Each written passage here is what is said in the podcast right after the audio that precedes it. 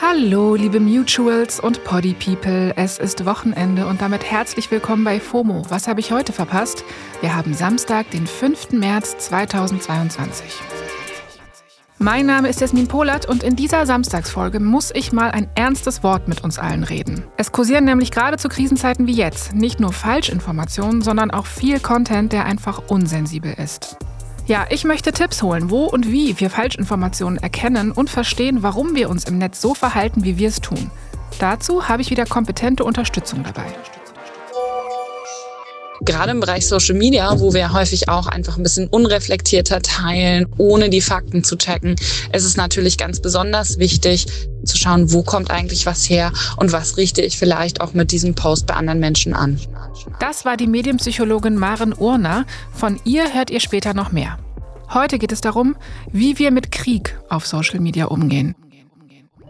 Ich sage euch jetzt bestimmt nichts Neues, aber wir befinden uns in einer sehr herausfordernden Zeit. Wir alle verfolgen die Geschehnisse in der Ukraine momentan sicher mehr oder weniger engmaschig, vor allem auch auf Social Media.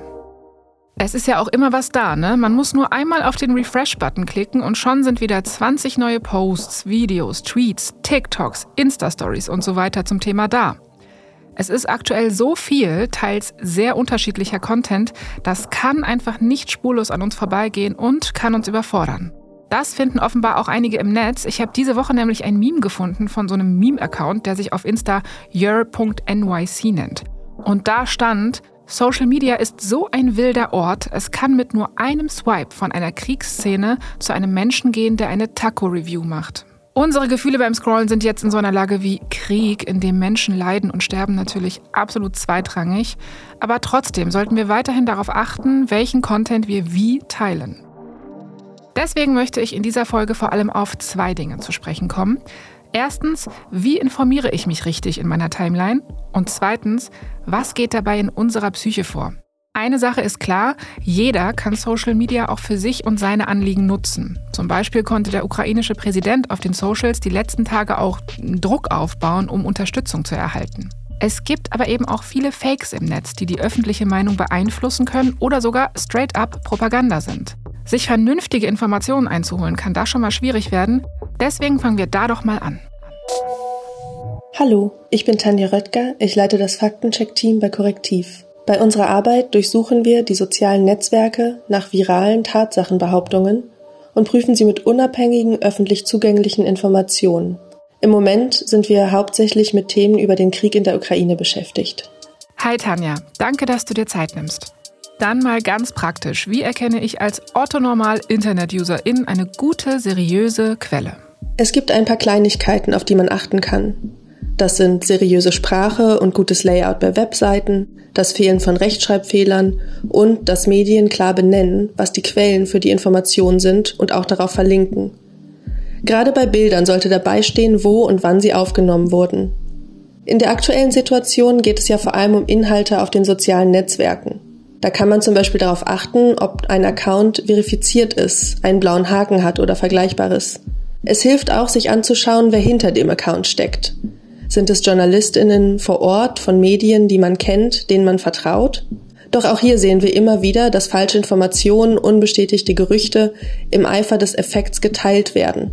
Generell ist es immer noch am besten, vielleicht etwas weniger schnelle News auf Social Media zu teilen und eher gut recherchierte und gefaktencheckte Artikel zu verbreiten. Ja, Tanja sagt auch, dass man generell, wenn man merkt, dass man so heftige Emotionen hat zu einer News, dass man sie sofort teilen will, erstmal schauen sollte, ob es auch seriöse Berichte dazu gibt. Sie sagt, Menschen in Krisen sind wild auf Nachrichten, weil wir verstehen wollen, was passiert und das halt dann eben auch teilen wollen. Dahinter stecken für sie Emotionen und dabei passiert es eben vielen, dass sie Falschinformationen teilen, auch aus Versehen. Danke, Tanja. Jo, das ist ein guter Punkt. Der führt mich auch direkt zum zweiten Thema, nämlich meine Frage nach dem Wie. Ganz oft geht es nämlich nicht mal so sehr darum, dass der Content per se falsch ist, sondern einfach unpassend und unsensibel, wie ich finde. Zumindest ist mir das die letzten Tage im Feed aufgefallen. Ich dachte teils echt, ich fall vom Internetglauben ab. Ne? Ich habe sehr viele Tweets gesehen, in denen gestandene Journalisten die Ereignisse in Russland und der Ukraine so kommentiert haben, als wären sie bei einem Fußballspiel. Außerdem habe ich Posts von Privatpersonen gesehen, die den ukrainischen Präsidenten Volodymyr Zelensky als Sexsymbol sehen. Komplett am Thema vorbei posten sie Video- oder Fotokollagen von ihm, zum Beispiel auf TikTok, und schreiben dann dazu, wie heiß sie auf ihn sind.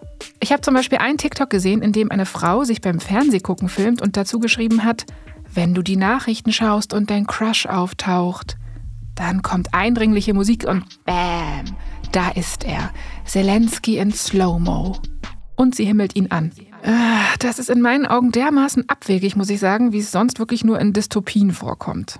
Ja, und zu guter Letzt habe ich sogar Posts gesehen, die gegen international geltendes Recht verstoßen. Ja, also zum Beispiel Fotos und Videos von Kriegsgefangenen. Viele haben dann sofort in meinen Timelines darauf hingewiesen, dass man das nicht darf, weil das Posten von Fotos oder Videos von Kriegsgefangenen nach Genfer Konvention verboten ist. In dem Abkommen steht unter anderem, dass Kriegsgefangene, ich zitiere, insbesondere auch vor Gewalttätigkeit oder Einschüchterung, Beleidigungen und öffentlicher Neugier zu schützen sind. Also, ganz offensichtlich löst die Mischung aus Social Media und Krieg einfach viele ungute Dinge in uns aus. Das ist jetzt auch kein neues Phänomen, aber in den letzten Tagen ist es mir wirklich so geballt vorgekommen, dass ich kurz dachte, okay, es wäre für uns alle, die nicht direkt involviert sind, besser einmal den Internetstecker zu ziehen und den Router neu zu starten. Aber ist das so? Also können wir wirklich nur noch über Memes verarbeiten? Sind wir dermaßen verroht, dass wir alles, sogar Krieg, als Content sehen? All das und mehr habe ich Maren Urner gefragt. Hallo, ich bin Maren Urner. Ich bin Neurowissenschaftlerin, Professorin für Medienpsychologie, Autorin und Mitgründerin des konstruktiven Online-Magazins Perspective Daily. Hi Maren. Aus deiner Sicht als Expertin beobachtest du auch eine Art Reflex zur, ich sag mal, Mimisierung der Dinge, also dass wir alles sofort in verdauliche Bits und Memes packen, die dann aber auch schnell mal unsensibel wirken könnten? Also diese Mimisierung ist natürlich etwas, was uns psychologisch gesehen schon immer begleitet hat, weil aus meiner neurowissenschaftlich-psychologischen Sicht ist ein weiteres Indiz dafür ist, dass wir alle dazu tendieren, uns gern Geschichten zu erzählen, weil Bilder und einfache Stories natürlich auch ein Teil dieses Geschichtenerzählens sind. Und das ist erstmal auch was Gutes, weil es natürlich dafür sorgt, dass wir schnell diese Ideen und Geschichten weitertragen können, dass Bilder in unseren Köpfen entstehen, die wir kommunizieren können und wo wir dann eben auch wieder gemeinsam als Gruppe mit vielleicht einem verbindenden Ziel, zum Beispiel den Krieg zu beenden oder Opfer und Not zu verringern, zusammenkommen können. Das Ganze darf aber natürlich nicht allein für sich stehen. Das heißt, es muss einen Mix geben aus eben diesen Bildern, die schnell transportierbar, weitergebbar und vor allen Dingen auch emotional verbindend sind und auf der anderen Seite natürlich die Komplexität und die Tiefe muss abgebildet werden, die sich eben auch in einem Konflikt wie dem aktuellen und vielen anderen Themen dieser Welt wiederfindet. Ja, gerade im Hinblick auf die aktuelle Nachrichtenlage muss man ja emotional und kognitiv sehr viel verarbeiten. Was kann das in uns auslösen? Grob zusammengefasst liegt das Hauptproblem in dieser Dauerbeschallung mit negativen Nachrichten darin, dass uns das in einen Zustand der sogenannten erlernten Hilflosigkeit versetzen kann. Das heißt, wenn wir immer wieder und das über einen längeren Zeitraum gesagt und gezeigt bekommen, dass wir nichts ausrichten können und dass die Welt da draußen schlecht ist und voller Probleme ist, dann hören wir irgendwann auf, daran zu glauben und davon überzeugt zu sein, dass wir selbst etwas bewirken können. Und in letzter Konsequenz hören wir dann auch tatsächlich auf, aktiv zu zu sein. Ja, das kann ich mir vorstellen. Viele Menschen haben sich ja in der letzten Zeit auch dafür entschieden, was anderes oder auch gar nichts zu posten, sich mal kurz von Social Media Posts zurückzuziehen. Und oft zieht diese Entscheidung dann aber auch nochmal Kritik nach sich. Also dann kommen schnell solche Nachrichten und Kommentare wie, ey, wieso hast du dich nicht geäußert zur Lage? Oder dass Menschen dazu gedrängt werden, sich auf ihren Socials zu positionieren. Das ist jetzt auch kein neues Phänomen, aber gerade wieder sehr verstärkt, fand ich. Aber dass man sich nicht sofort dazu auf Social Media verhält, kann mehrere Gründe haben. Ich habe zum Beispiel in der Story von YouTuber und Musiker Finn Kliman vor ein paar Tagen gesehen, dass er gesagt hat, er nutzt Social Media für sich eben als Ablenkung und informieren tut er sich woanders. Das ist ja legitim.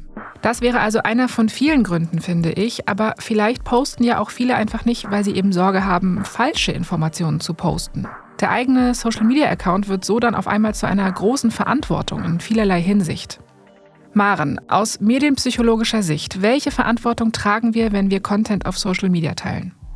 Also generell haben wir natürlich alle eine Verantwortung gegenüber uns selber und auch ein Stück weit natürlich den Menschen um uns herum. Und das bedeutet natürlich auch, dass wir eine Verantwortung dabei haben, wenn wir Dinge in die Welt setzen, also Informationen weiterverbreiten.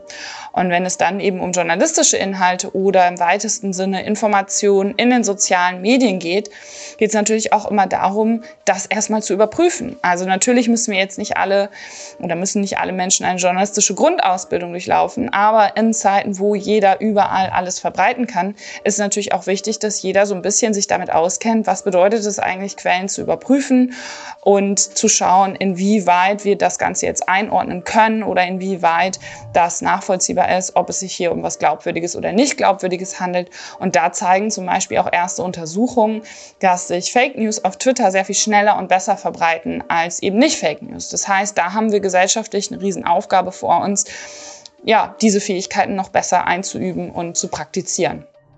Maren sagt, dass es natürlich auch viel Support und hilfreiche Aktionen auf Social Media in solchen Zeiten gibt und dass es immer um den Umgang damit geht.